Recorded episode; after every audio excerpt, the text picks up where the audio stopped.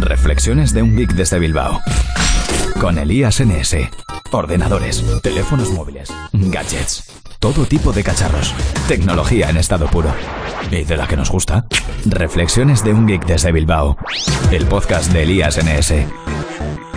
Buenas a todos y bienvenidos a Reflexiones de un Geek desde Bilbao. Soy Elías, Elías NS en Twitter y la mayoría de redes sociales. Y hoy os quiero hablar de la Mi Band, esa pulsera cuantificadora de la marca china Xiaomi. Y además lo quiero hacer comparándola con el Fitbit One, que también tengo. Y que tras, bueno, casi dos meses de uso de la pulsera, pues creo que puedo, que puedo juzgarla y contaros cositas. A ver, la sensación que tengo es que utilizo más la pulsera porque el Fitbit One es una pequeña capsulita que se mete en un clip y el clip lo tienes que llevar puesto en la cintura o en alguna otra prenda del cuerpo o en el bolsillo.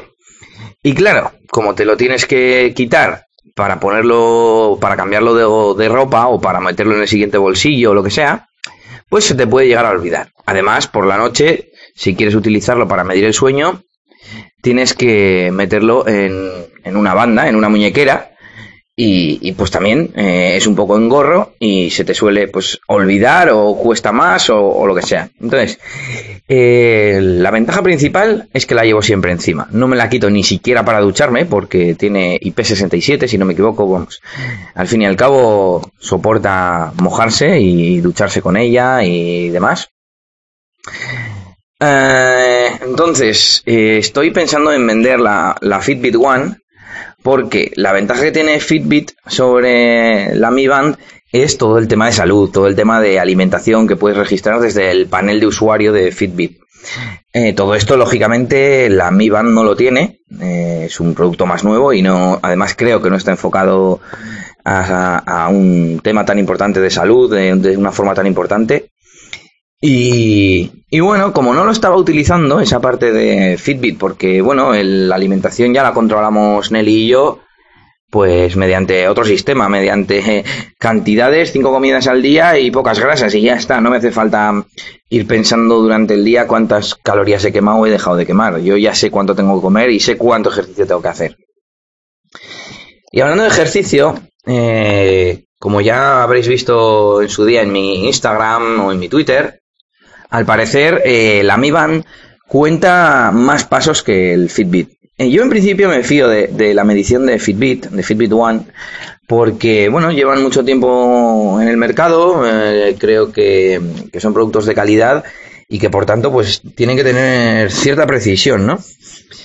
Sin embargo, la Mi Band es, es el primer producto de Xiaomi cuantificador y a pesar de que los productos de Xiaomi tienen calidad, pues bueno, quizás no está tan ajustado.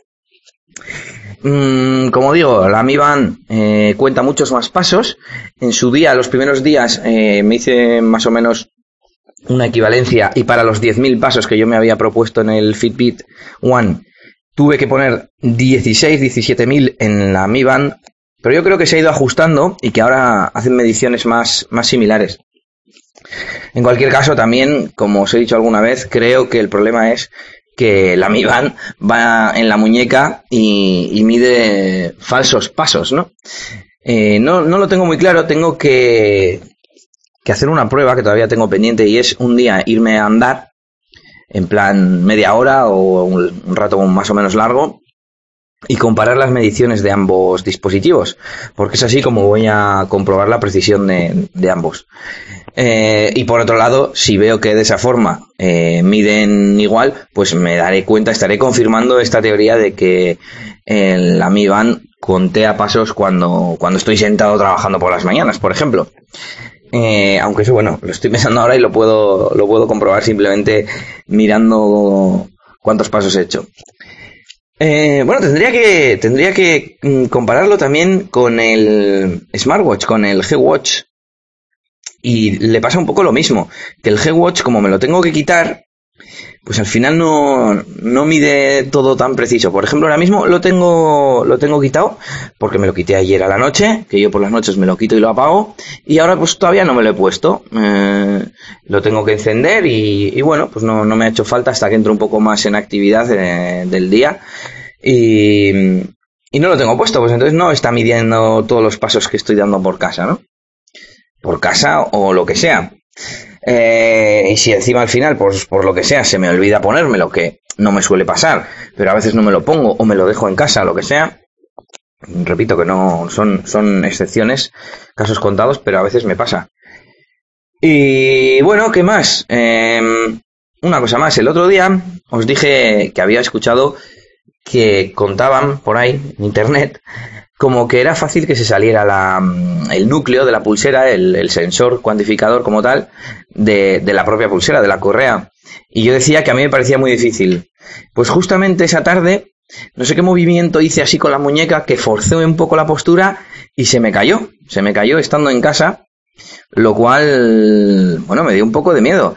Eh, lo que hice fue ponerlo en un agujero más, más ancho, más, un agujero eh, más lejos el cierre para que la pulsera estuviera más holgada y pues no, no forzar ¿no? Eh, la postura y que no se me salga. Eh, lo aconsejo si, si tenéis la Mi Band y la lleváis muy prieta. Además, he decir que en dos ocasiones se me ha soltado el cierre porque no es un cierre muy seguro, es una especie de, em, de pasador que atraviesa la, la pulsera de goma y que se engancha por detrás porque es que no sé cómo explicarlo. Es como si fuese una cabeza un poco más ancha que atraviesa el agujero y al atravesarlo, pues se queda como enganchada en la parte de atrás. Bueno, pues dos veces me la he encontrado con ese pasador suelto y enganchada solamente por el, como quien dice, la hebilla. Sería una especie de, de hebilla, pero sin la pieza del centro. Es como un, un agujerito por el que metes la correa hasta, hasta poderlo atar con, con el agujero. Y, y bueno, eh, ¿qué más contaros de la, de la Mi Band? Bueno, por supuesto, la diferencia de precio, ya que la Mi Band cuesta 20-25 euros y los monitorizadores, los monitores de actividad como el Fitbit One, pues cuestan sobre 100 euros o incluso más. Eh, por tanto, Mm, además, el Mi Band tiene resistencia al agua y creo que por ese precio, por 20-25 euros, es algo que, puede llegar al gran público y hacerse pues un producto para masas, ¿no?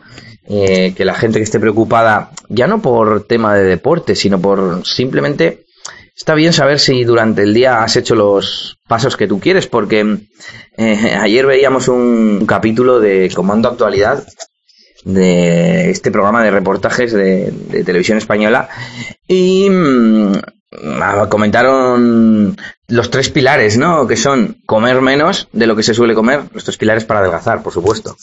Comer menos, eh, comer mejor, una dieta más equilibrada, menos grasas, etcétera, y, actividad física, pero que no hace falta irse a, subir, a escalar una montaña o a jugar un partido de, fútbol de dos horas. Vale con caminar un poco al día, siempre que hagamos también las otras cosas. Y en la Mi Band, para controlar esa última parte, la de la actividad, pues por 20, 25 euros que queréis que os diga. Por cierto, una cosa que me acabo de acordar.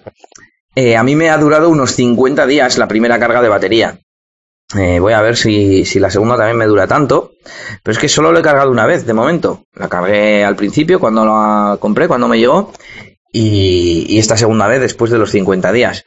Y la verdad es que eso también pues es un factor a tener en cuenta porque el Fitbit eh, me duraba unos, me dura, que todavía lo tengo, unos 20 días la batería, que tampoco está mal.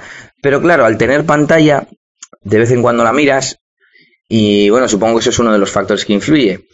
Tampoco yo es que lo use demasiado, yo no llego ni a los 10.000 pasos al día, me tengo que poner las pilas, sí señor. Y, y entonces quizás mm, andando un poco más y haciéndola trabajar un poco más, quizás pues nos quedaríamos en el mes, mes y algo, ¿no? De, duración de batería. Pero en cualquier caso lo, veo totalmente mm, suficiente para que la gente no se queje Mm, como hace con los smartwatch, de que hay que cargarlo cada dos, tres días.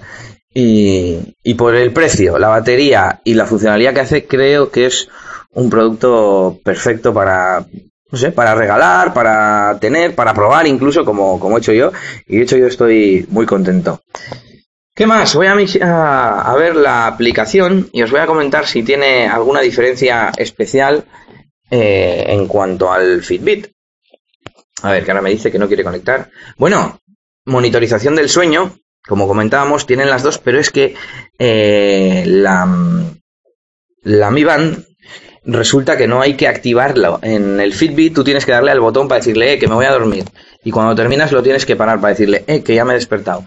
Sin embargo, la Mi Band lo detecta automáticamente. Por ejemplo, hoy he dormido eh, 6 horas y 45 minutos y me dice que he tenido 3 horas y 14 de sueño ligero y 3 horas y 31 de sueño profundo. Bueno, no ha estado mal, no ha estado mal. Y bueno, eh, eso, el tema de que sea automático está muy bien. Y también hace mediciones automáticas de, la actividad. Yo, si me voy a la actividad, pues me dice que he hecho ejercicio durante 14 minutos, eh, que he consumido 21 kilocalorías, que equivale a 100 gramos de rábano. Eh, al igual que hace Google Fit con el, con el smartwatch, con, con mi LG Watch en este caso y con el propio teléfono, te va, tiene detección automática del ejercicio, es decir, no solamente te cuenta los pasos totales, sino que detecta cuándo estás haciendo ejercicio, con qué intensidad, etcétera. Eh, entonces, eh, te va dando unas pequeñas estadísticas eh, durante el día del tiempo que has estado haciendo ejercicio seguido y a qué, a qué vale. Entonces, bueno, no te hace falta tampoco, como si hace falta en el Fitbit One, si te vas a ir a correr, por poner un ejemplo, no te hace empezar una actividad y luego pararla y ver cuánto tiempo has estado, porque lo va a hacer automáticamente. Em, ¿Qué más tenemos? Bueno, tenemos un apartado de de estadísticas, de histórico, para ver todos estos datos, tanto de sueño como de actividad. Tiene un apartado para compartir en redes sociales que es bastante vistoso. Sale tu nombre, el número de pasos, etcétera. Y, qué más tenemos por aquí? Bueno, tenemos eh, el apartado de las alarmas, que es muy interesante.